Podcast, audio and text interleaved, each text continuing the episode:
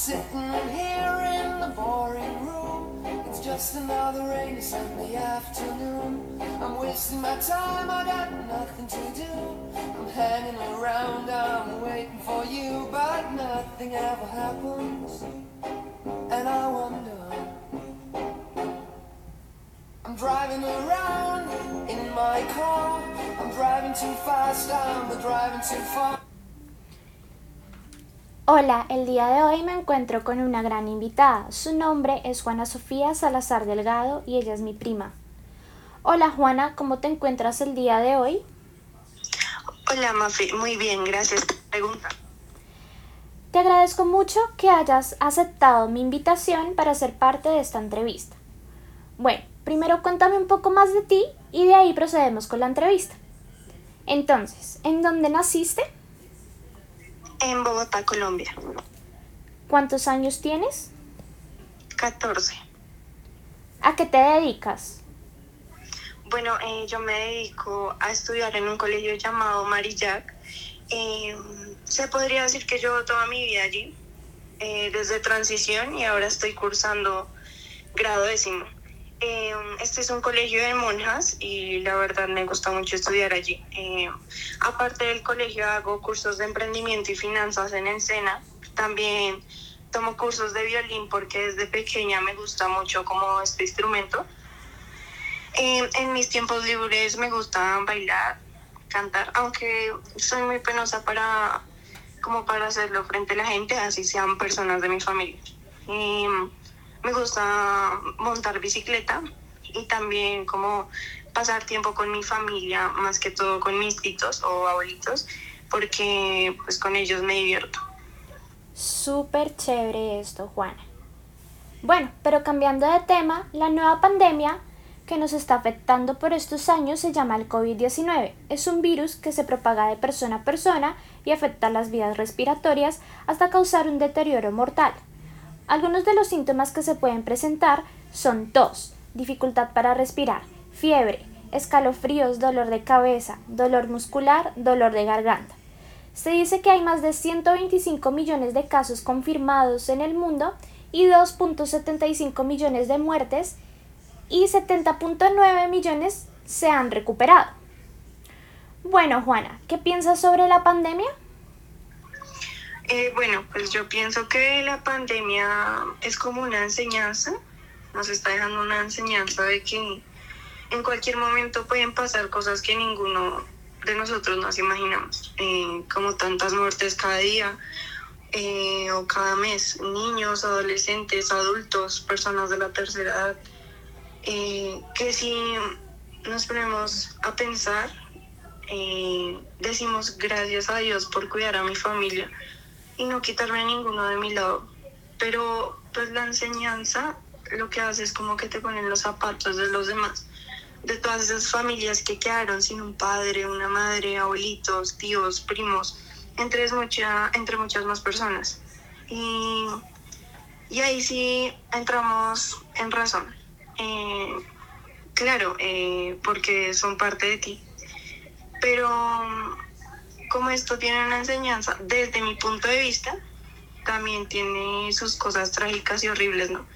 Como entre ellas lo que dije anteriormente, tantas muertes, tantos suicidios, eh, más casos de depresión, ansiedad, secuelas dolorosas, tanto físicas como mentales, eh, la pereza que le están cogiendo los estudiantes al estudio, la falta de trabajo, no poder estar con, con tu familia, no poder abrazarlos eh, o estar con tus amigos, hablar, jugar como antes, entre otras cosas.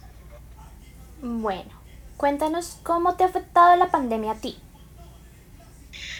Ay, Dios, pues la verdad me ha afectado de una forma muy fuerte. Eh, yo no soy una persona que se la pase mucho en la calle, ni con ni sin pandemia, pero pues esta situación ha sido muy difícil porque todo pasó tan repentino. Eh, un día normal me levanté temprano para irme a estudiar y al siguiente día, y al siguiente, sí, como al siguiente día levantarme y llegar un aviso del colegio que dice que no se puede ir por un virus llamado COVID-19. Es un cambio muy drástico, es algo inesperado. eh, me, ha afectado, me ha afectado en, en varios puntos. Uno, la parte virtual como para estudiar. Esto ha sido horrible ya que no estamos como acostumbrados a esto. Eh, lo otro es ya el miedo que tengo de salir en algún momento y que alguien nomás me roce un poquito me da, me da de todo. Em, esto ya me pasó, me pasó la primera vez que volví a salir después de la cuarentena total, exactamente como el año pasado, o sea, en el 2020, desde marzo hasta agosto, o sea, seis meses, eh, medio año. En todo este tiempo ni una sola vez salí de mi casa. ¿Crees que la pandemia afecta más a los niños que a los adultos mentalmente? Bueno, yo creo que, que es como igual, ¿no? Eh, para tanto niños como adultos, porque esta pandemia nos ha afectado a todas las personas.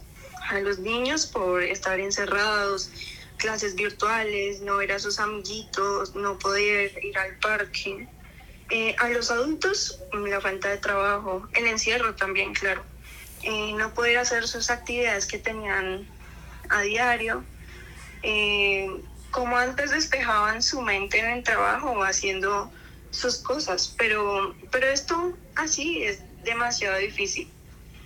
Mm, es demasiado difícil que no nos afecte mentalmente porque nadie estaba preparado para esto. Y yo creo que así alguien hubiera estado preparado, es imposible no estar afectado por estas enfermedades o causas mentales, tanto, tanto gente tanta gente en este tiempo que se ha suicidado porque ya no soporta ni un momento más de esta difícil situación por la que estamos pasando. Bueno, ¿y qué han hecho en la ciudad de Bogotá para controlar este virus? Bueno, aquí en mi ciudad eh, han intentado de todo, eh, como cuarentenas estrictas, uso de tapabocas obligatorio, toques de queda, ley seca, recordar en todo momento el distanciamiento social que es de dos metros, el lavado de manos, em, que es mejor tener una ropa para salir ah, y otra para pues estar en, en la casa, eh, que al llegar a la casa es mejor echarse alcohol, quitarse los zapatos y preferible bañarse para que de esta manera pues este virus se pueda acabar. Eh, las cuarentenas han sido la mayoría por barrios y y el momento ha servido, pero, pero no falta la gente inconsciente que, que no usa ni siquiera un tapabocas, que, o sea, en serio no es nada del otro mundo, o que se abrazan y se besan ahí en la calle. Y bueno, pero yo sé que lo vamos a lograr algún día. ¿Se ha hecho uso del tapabocas? ¿Sientes que es necesario el uso? Porque piensas que algunas personas no quieren usarlo.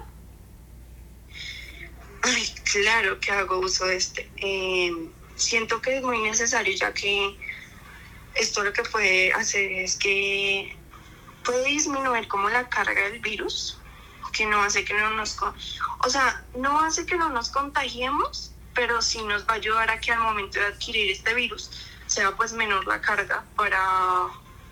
y que no sea como tan fuerte y sea más fácil la recuperación. Eh, la verdad yo pienso y pienso y, todavía no entiendo por qué como que hay gente tan inconsciente que viendo esta pandemia y viendo todas las muertes que hay, todavía no entienden una cosa tan fácil como es el uso del tapabocas. O sea, no sé qué tan difícil es el entender que es por salud de ellos mismos, claro, también por sus familiares, pero ni así entienden. Hasta que pierden un ser querido, toman conciencia de esto. Sí, ¿Qué piensas sobre la vacuna? Bueno, yo pienso que es como la única forma en la que podremos volver a hacer algunas actividades que, que antes de la pandemia realizábamos. Claro, la vacuna no significa que me la puse y ya volvió toda la normalidad. No. Eh, hacia allá vacuna, el virus sigue. Vamos a seguir al menos con tapabocas. Pero si toca, pues toca. Eh, primero la salud pues mía y de todos, porque qué sirve que los demás se cuiden y que yo no, porque ya tengo la vacuna y pienso que ya pasó todo. No, las cosas no son así. Em, aparte, los grandes ya somos personas responsables. Bueno, se supone que pensamos mejor las cosas. Pero hay veces que la verdad entienden más los niños que entre, que entre comillas los adultos. Sí, tienes mucha razón. Bueno, Juana, muchísimas gracias por haber participado en mi entrevista y hasta una próxima ocasión y por favor mantente segura.